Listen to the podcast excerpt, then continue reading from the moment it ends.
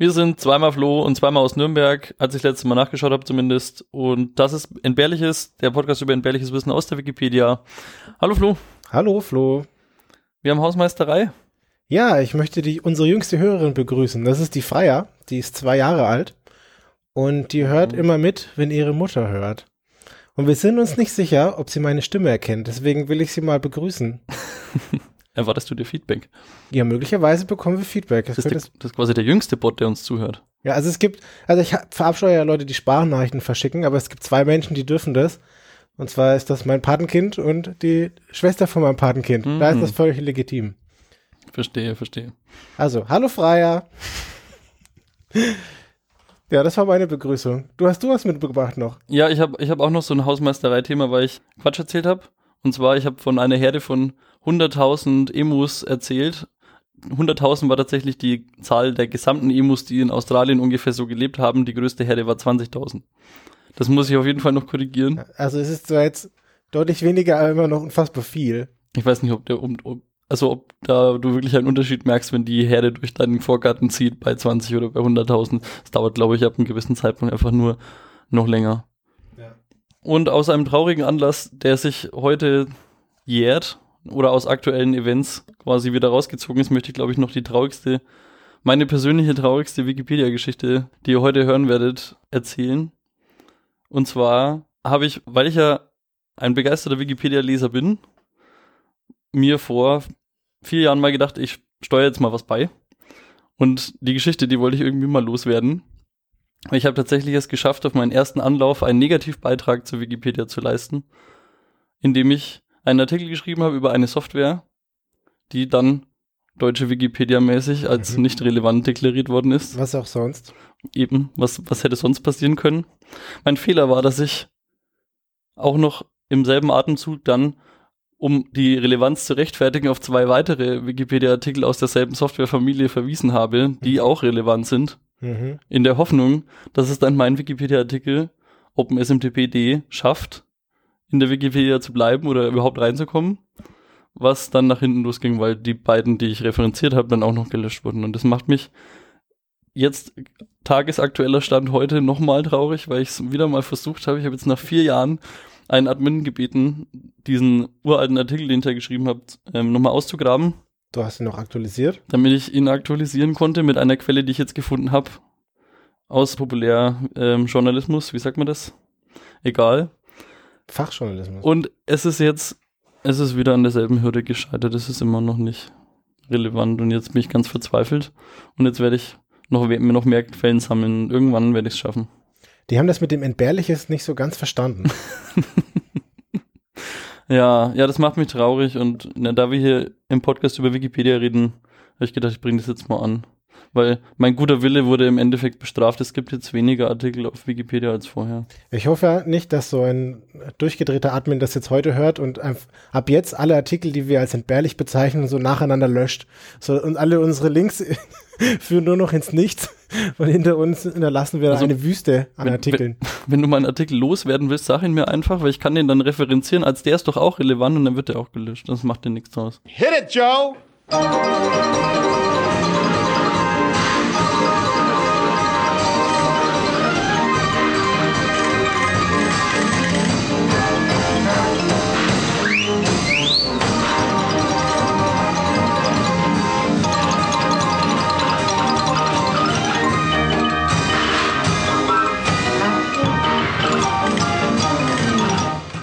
Ja, ich habe euch heute den Gäflebocken mitgebracht. Ich wollte gerade, du hast mir vorweggegriffen. Ich wollte fragen, was du für einen Artikel dabei hast. Ja, ich habe euch den Gäflebocken mitgebracht. Den Gäflebocken? Den Gäflebocken.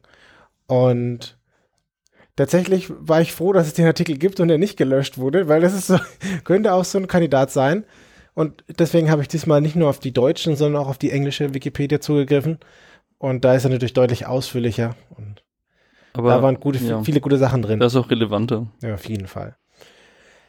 Ja, es begab sich zu der Zeit, dass ein Floh aus Nürnberg und ein anderer Floh aus Nürnberg gerne in Urlaub fahren wollten nach Schweden.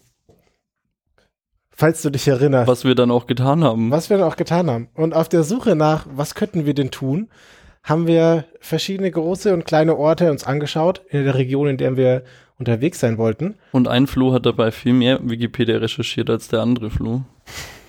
Möglicherweise. Und da gibt es ein kleines Städtchen Gävle. Das ist nördlich von Stockholm. Und die haben zur Weihnachtszeit eine Tradition, dass sie einen Geißbock oder eine Ziege auf ihrem Marktplatz aufstellen. Und das ist der Gävlebocken. Mhm. Ja. Also ich kann mich da noch daran erinnern, dass du da was sagtest und da was lustig fandest. Aber ich kann, ich weiß nicht mehr, um welche Details es jetzt da ging. Ja, also, dieser Gävlebocken, der wurde da aufgestellt und der wird immer am ersten Adventssonntag dort aufgestellt. Und das Ganze ging 1966 los. Da wurde das erste Mal aufgestellt für Werbezwecke. Das war so ein, so ein Werbeunternehmer oder Werbeexperte, nennen sie es, und haben den da aufgestellt. Also, das ist eine Strohfigur, oder? Genau, es ist eine Figur aus Stroh und die Gestaltung hat äh, die städtische Feuerwehr übernommen.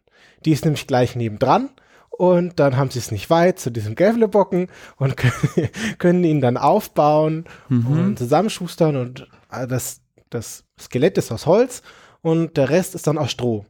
Und der erste Gävlebocken, äh, der wurde 13 Meter hoch, 7 Meter lang und war dann drei Tonnen schwer. Mhm. Das ist 1966. schon eine ordentliche Menge Heu eigentlich. Ja. Stroh. Andere Leute haben ein Christkind, die haben den Gävlebocken. Und zum Jahreswechsel begab es sich dann aber, dass der Gävlebocken angezündet wurde. Und der brannte komplett nieder. Das war Brandstiftung oder war es ein, ist es ein Teil der Tradition? Ist nicht die Tradition, das ist ja 1966, das ist ja das erste Mal passiert. Also es, okay, es ist passiert. Also Es ist Es ist passiert. nicht so wie ein Johannisfeuer, dass man das Ding anzündet und dann. Nee, also das Okay. war nicht Teil der Tradition. Mhm. Oder sollte auch nicht Teil der Tradition werden. Ähm, der Täter wurde gefasst und er wurde wegen Sachbeschädigung verurteilt. Aber was einmal passiert, das passiert vielleicht nochmal das, hat nochmal. das hat bestimmt wunderschön gebrannt, auch bei so viel Stroh. Ja, ganz viel Stroh. Das Anzünden wurde zur Tradition.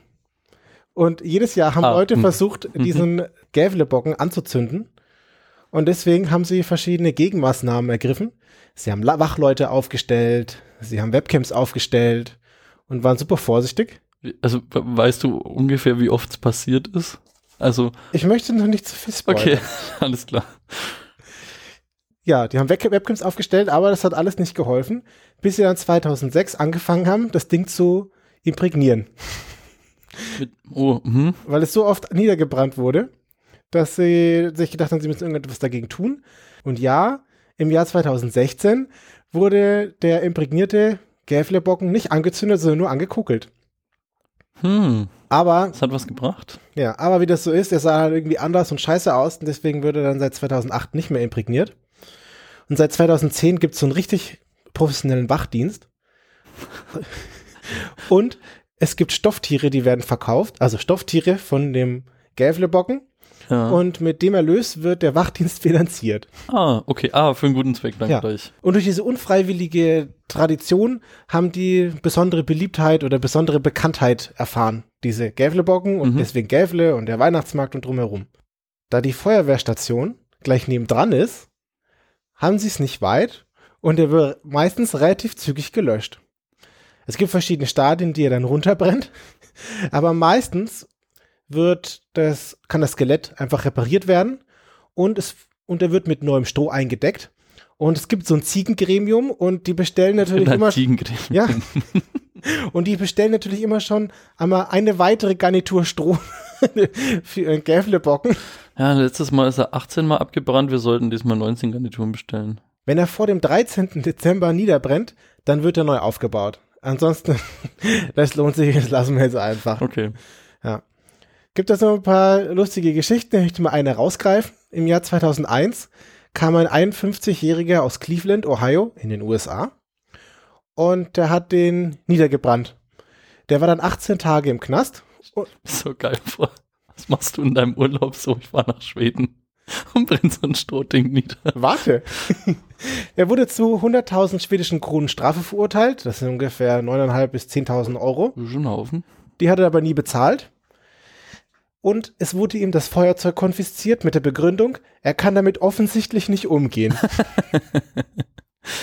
Vor Gericht hat er gesagt, nein, er ist kein Ziegenburner, sondern er dachte, das wäre eine völlig legale, normale Tradition, das Ding runterzubrennen. Ja, da, okay. Das ist dann auch äh, die Regel der Fortsetzung. Ist es das so, dass man dann, wenn man sagen kann, das ist die letzten 23 Jahre äh, niedergebrannt, dann macht es jetzt auch nichts, wenn es jetzt nochmal niederbrennt? Das ist so wie wenn dein Urlaubsgeld auf einmal gestrichen wird von deinem Arbeitgeber. Kannst auch nicht einfach mal, egal. Zumindest gibt es in der englischen Wikipedia, äh, nicht in der deutschen, wird alles rausgelöscht, eine wunderschöne Tabelle über all die Jahre. Und zwar, wann er aufgestellt wurde, ist immer klar. Erster Adventssonntag. Und in der Tabelle ist dann vorgesehen Day of Zerstörung und Grund der Zerstörung. Mhm. Und er wurde bisher 37 Mal zerstört und er hat 16 Mal überlebt. Hey. Ja. Die, die Anzahl der, über, ähm, die er überlebt hat, ist wahrscheinlich gestiegen in den letzten Jahren wegen diesen Wachleuten, oder? Nee, es ist, ist wild durchwachsen. Also bei jeder einzelnen Zerstörung oder bei den allermeisten Zerstörungen steht dabei, äh, was jetzt da der Grund war. Ja. Also es ist auch schon mal Leute damit im Auto reingefahren und alles mögliche. Also was? Dieses, Wirklich? Ja. Dieses Ding ist unter hohem Beschuss. Für das Jahr 2019 kann ich euch bisher beruhigen, der steht da noch. Oh, ach, er steht ja jetzt, ach ja eben, er steht ja jetzt gerade. Und daran mit Webcams beobachtet wird, könnt ihr euch auf der Website, ich werde es verlinken, euch die Webcam anschauen und gucken, ob er zum Zeitpunkt, wo ihr die Folge hört, noch immer steht. Oh, geil. Oh, das ist ja voll geil. Vor allem, man kann dann, Oh, wenn es die, wenn's die Webcam nicht das erste Mal gibt, sondern einfach die schon vorher mal gab, dann könnte man jetzt die vergangenen Brände anschauen. Man du meinst so eine Fire Compilation? Ja, ja gut, ich meine, je nachdem, wann sie das angefangen haben, ich geht's mal, ich rechne mal mit so drei, vier Jahren jetzt, aber. Ich sehe mich schon so ein Skript schreiben, dass die, diese Webcam-Bilder mal auf Vorratsdatenspeicherung hält. Und, wir müssen ganz, auf jeden Fall noch eine Domain registrieren. Ist, ist der Gävle-Bocken schon runtergebrannt.eu oder irgend sowas? Ja. Aber er sieht wirklich sehr schön aus. Sehr geil. Ich empfehle euch wirklich, das Webcam-Bild mal anzuschauen. Er erstrahlt in hohem Glanz. Ja, wir haben ihn verpasst, als wir damals da waren, wenn ich jetzt richtig rechne. Wir waren auf jeden Fall nicht im Dezember. Genau. Hm. Ja, schade eigentlich. Wir hätten vielleicht noch Überreste oder zu diesem Feuerwehrhaus mal schauen können. Ja, kann man für mich beides vom gleichen Standpunkt aus beobachten. ich finde es so geil, dass dieses Ding, was die Feuerwehr jedes Jahr aufgebaut, runtergebrannt wird. Also das ist auch nochmal so ein, so ein ganz besonderer Twist. Müssen wir im Dezember wirklich eine Feuerübung machen? Müssen wir das? das können wir uns sparen. Wir haben doch eh was vor. Ja, geil. Ja, danke für deinen Artikel. Sehr gerne. Was hast du denn mir heute mitgebracht? Ich habe auch was mit Feuer dabei. Zumindest was, was man anzündet. Und zwar heißt der Artikel Tobacco Smoke Enema. Ich, ich musste ehrlich sagen, ich musste Enema googeln, was das heißt übersetzen. Ich habe auch keine Ahnung, was es bedeutet. Enema ist ein Einlauf. Ah. Hatten wir das nicht schon mal? Mit Einläufen, ja. Ach ja, stimmt. Der Herr Kellogg. Mhm. Das hätte auch, also ehrlich gesagt, hätte das super in dem seine Klinik reingepasst. Auf jeden Fall mit dem Tabakko-Raucheinlauf, um jetzt mal wörtlich zu übersetzen, hat man allerhand Leute behandelt und dieser Einlauf ist eine Gerätschaft. Also das heißt, wir haben vorne einen Schlauch, der ist ungefähr, was weiß ich, ich glaube 30 bis 60 Zentimeter lang irgendwie so, damit man den einführen kann. Dann ist das in der, in der Mitte ein Brennelement, wo man halt den Tabak irgendwie reintun kann, wo man den dann anzündet und so. Mhm. Dann gibt's noch mal ein bisschen einen Verlängerungsschlauch und hinten dran ist dann ein Blasebalg. Oh. Also das heißt, du drückst dann halt so Luft durch diese, die glühenden Tabak da irgendwie durch und dann pustest du den halt vorne aus diesem Dings raus. So, und die wie kam man jetzt da, da drauf? Also wo, wo kommt es her? Was, was habe ich da überhaupt, was war die, die initiale Intention, das jetzt zu tun? Weil ich weiß nicht, was du jetzt davon hältst, wenn ich dir jetzt so eine Behandlung anbieten würde, aber weiß nicht, hätte ich jetzt nicht so Bock drauf. Klingt nur so mäßig gut. Also du kannst dir auch eine Körperöffnung aussuchen. Es gibt ähm, Magen, es gibt ähm, Lunge und es gibt Rektum so zum Behandeln. Das sind alles drei legitime Anwendungsfälle für diesen Einlauf. Mhm. Such dir was aus für free. Ähm, wie ist man da drauf gekommen?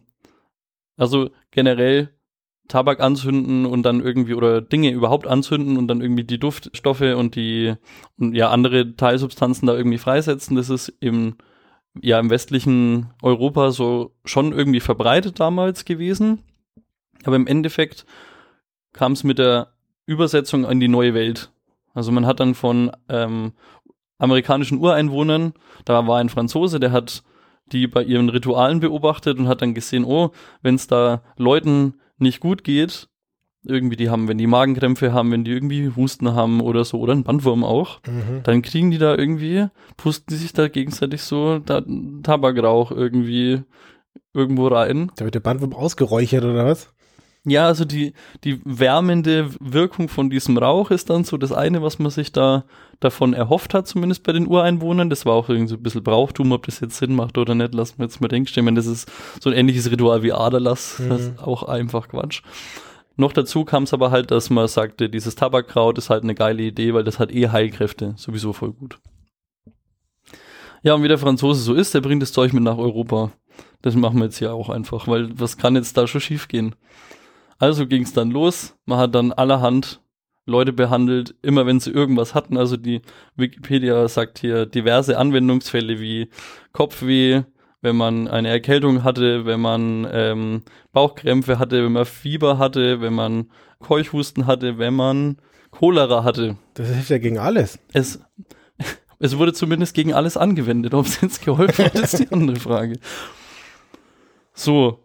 Und Wer heilt, hat recht. oh, hm, hat sich dieser Herr Kellogg auch mal gedacht. Jetzt gibt es in dem Artikel allerhand tolle Anwendungs- oder allerhand tolle Anwendungsbeispiele oder Vorfälle, wo das angewendet wurde. Und da möchte ich jetzt ein paar davon vorlesen.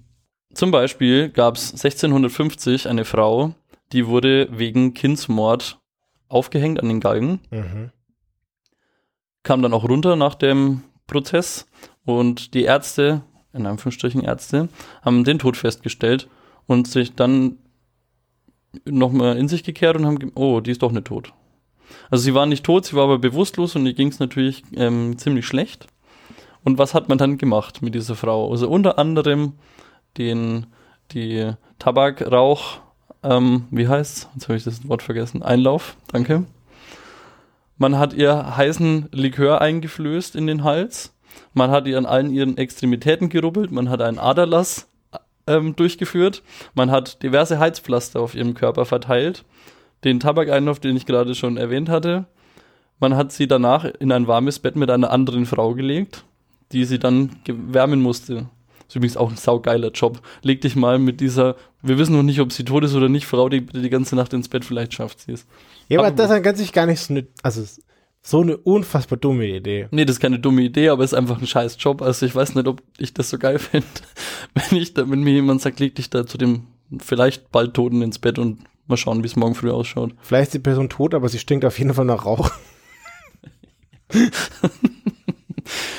okay. Die Frau wacht auf. Die Frau wacht wirklich auf. Eins von diesen allen Dingen hat anscheinend geholfen oder auch alles gleichzeitig. Sie wacht mehr so trotzdem auf. genau, und sie lebt auch wieder und damit ähm, ist die Heilungs, ähm, wie sagt man das, die, die, die Heilung bewiesen von diesem Raucheinlauf. Beweist durch ein Beispiel. Ja, genau. Also ich habe noch zwei weitere, mhm. freudig.